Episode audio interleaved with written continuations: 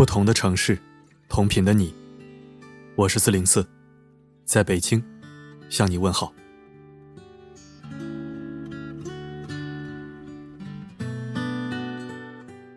前段时间看到一则娱乐圈奇闻，著名演员唐国强老师在参加活动时，被问起如何看待当下的小鲜肉走到哪里都跟着一群粉丝。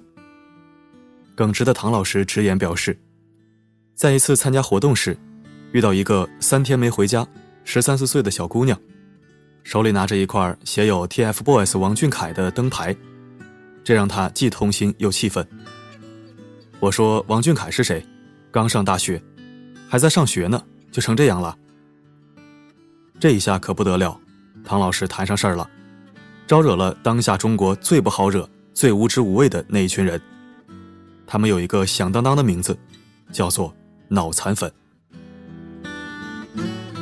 唐国强老师的微博遭到猛烈围攻，王俊凯的微博粉丝几千万，而唐老师微博只有几万人关注。迫于无奈，他只好关闭了评论。这样的事情真的很让人寒心，如此对待一位享誉华夏的老艺术家，让他尊严何在？唐国强老师只是站在一位长辈的角度说了一句实话，三观没有问题，措辞没有问题。不带有任何讽刺和鄙夷，仅仅只是一声叹息，就遭到了各种不堪入耳的攻击和谩骂，还有天理吗？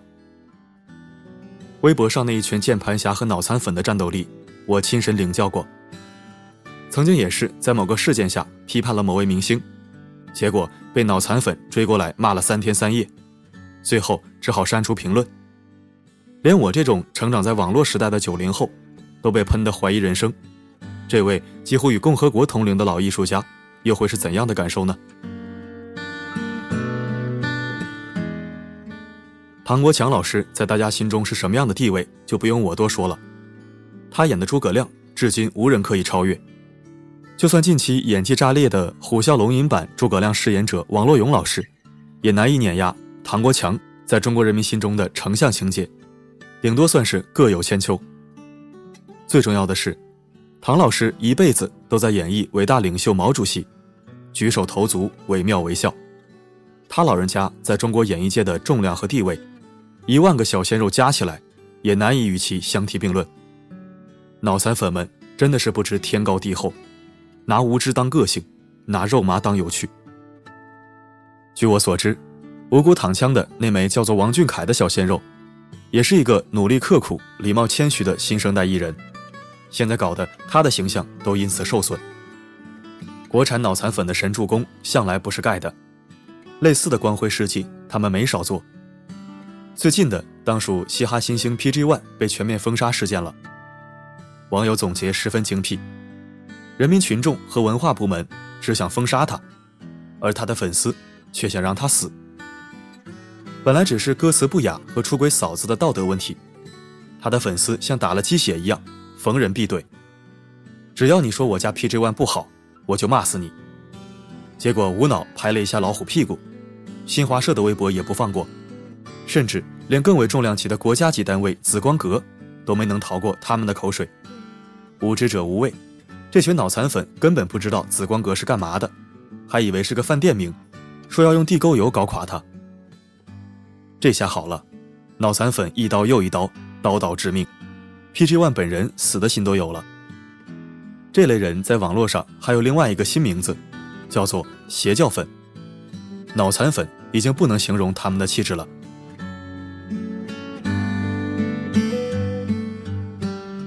脑残粉，顾名思义，脑残一样的粉丝。百度百科的解释是，通常指代那些对于名人或者不同品牌极度痴迷、疯狂追求，以至于失去理智的人群。该群体对任何不利于他们所追求的名人或者品牌的言论进行猛烈的攻击，甚至伤及无辜。他们常常与人发生口角，导致大规模网络战争，互相谩骂。极端者会愿意为了偶像付出一切，甚至失去一切。当然，也有人用于自嘲，比如我说我是祖国的脑残粉。但是百度上明确标注了，脑残粉。主要存在于中日韩三国。目前看来，我觉得中国脑残粉绝对是排行第一了。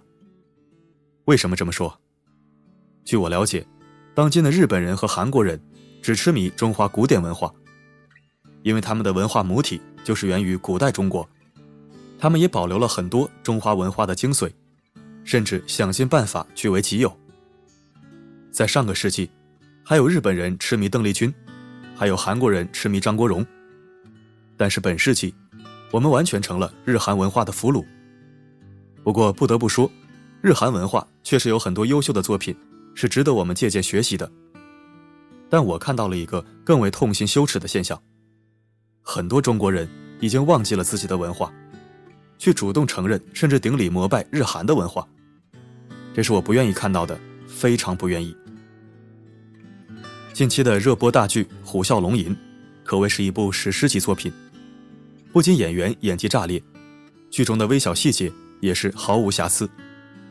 没有不该出现的历史穿帮物件，也没有读错音的古文台词，这是很多古装剧难以做到的。剧中有一个镜头，就是司马懿在装病等待时机后起兵夺权的那一幕。他身着红袍，手持长剑，英式狼顾，霸气十足。在视频弹幕上，竟然出现一堆人说司马懿像日本人，编剧导演是日本狗，不学日本能死啊这样的话语。平时弹幕上一票键盘侠骂片子烂，骂演技差，我都不说什么，毕竟键盘侠无处不在，见怪不怪。原汁原味的中华服饰汉服，竟然被说成是模仿日本，天底下还有比这更悲哀可笑的事吗？我本人是文科生。自认为历史学的还算扎实，三国魏晋时期的日本人还在石器陶器时代好吗？落后中国几百年，他们在汉朝被我们册封一次，魏文帝时期被册封一次，然后就是隋唐派来遣唐使向中国学习文化，那个时候的日本人服饰和文化才真正开始全盘中国化。魏晋司马懿时期，日本人连文字都没有，怎么成了我们学他们了？弹幕中这些人看似是在仇视日本，实际上是在自我贬低、自我否定。再说一个比这更匪夷所思、更丢人现眼的事情：去年，一名根本不是明星的中国男子，带着个妹子，外加一群假装助理、摄影师、黑人保镖的人，在中国某大城市的闹市区走动。这位大明星一身韩国欧巴装束，说着韩语，派头十足，确实像那么回事儿。结果引来一大堆不明真相的脑残粉围观拍照，索要签名、合影留念，高兴的上蹿下跳，合不拢腿。当时随行记者采访了几位粉丝，竟然有人说看过他演的韩剧和电影。你可能觉得很可笑，我也觉得可笑，但哀莫大于笑死。为什么现在的中国人变得如此的没文化、没常识、没有原则、不分美丑？我觉得。归根结底，怨不得所谓的文化入侵，只能怪我们自己没有重视本土文化的传承和发展，我们没有保护好自己的精神文明和物质文化。如果一个瘾君子送给你一包毒品，你会拿起来就吸吗？我相信大多数人不会，但是没有自控力和正确价值观的人就不一定了，或许会尝尝，一来而去陷入歧途。同样的。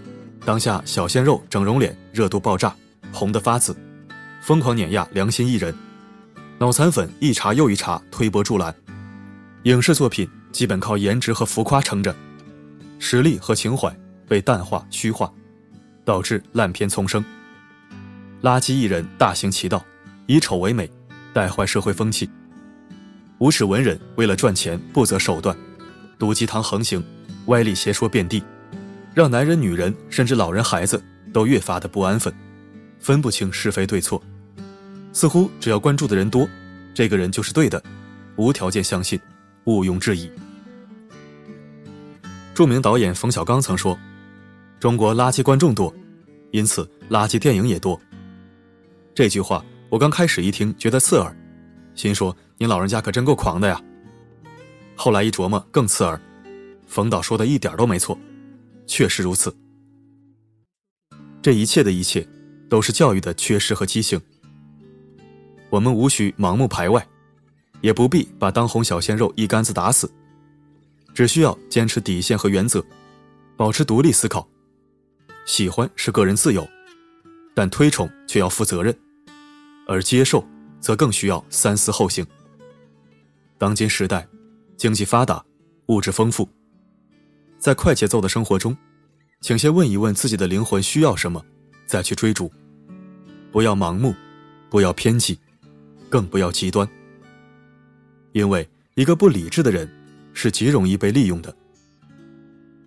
希望可以通过我们这代人的努力，让我们的人文环境沐浴在优质文化和正确三观的阳光下。千万不要让脑残粉战无不胜的局面，污染了我们的精神家园。谁说中华文化就不能与时俱进，重新成为世界的主流了？谁说美丑分明、积极端正的价值观，不能在未来引领流行文化呢？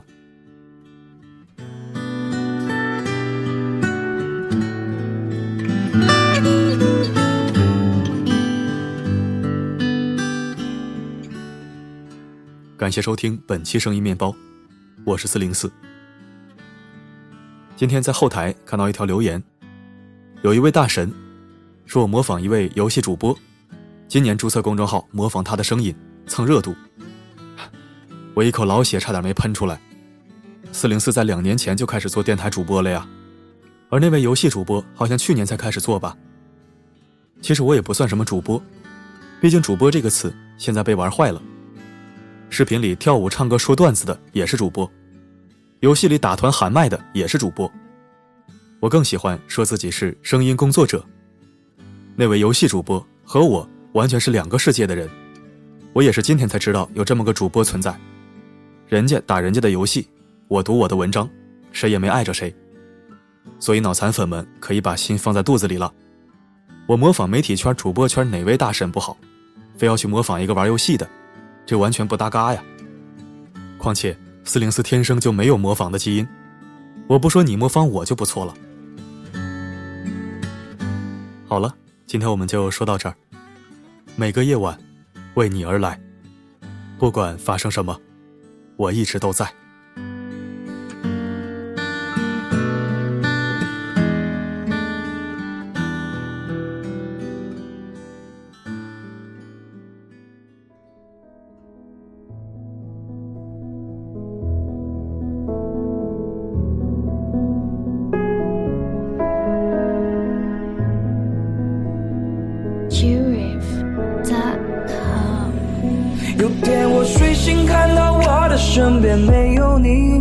在我的右边是你曾经喜欢的玩具。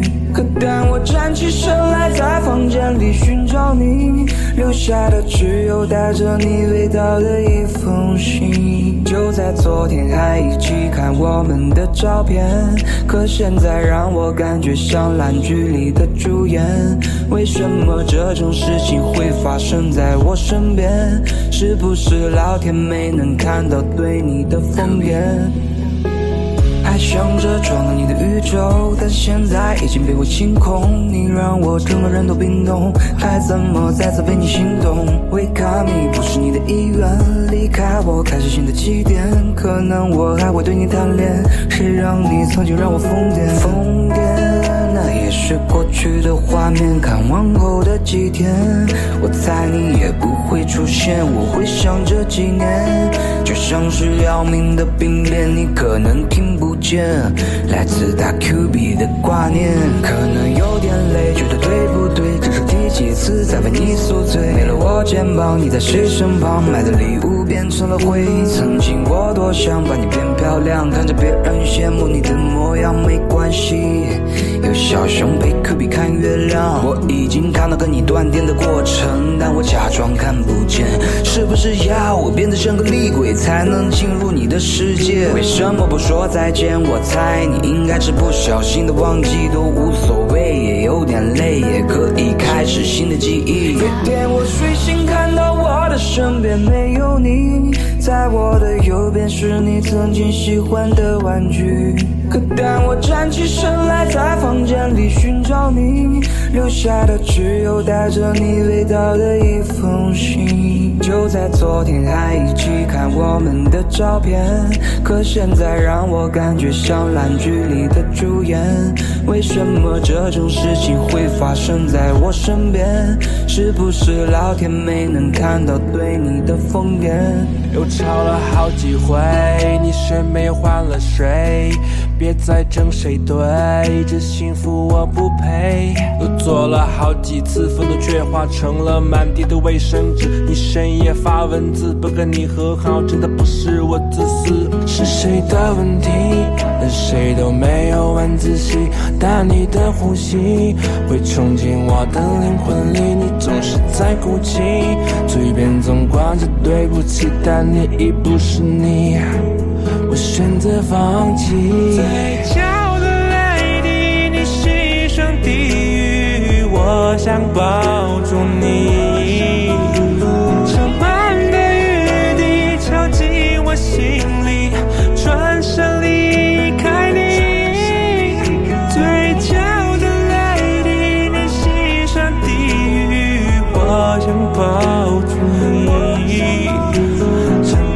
的泪滴敲进我心里，转身离开你。有天我睡醒，看到我的身边没有你，在我的右边是你曾经喜欢的玩具。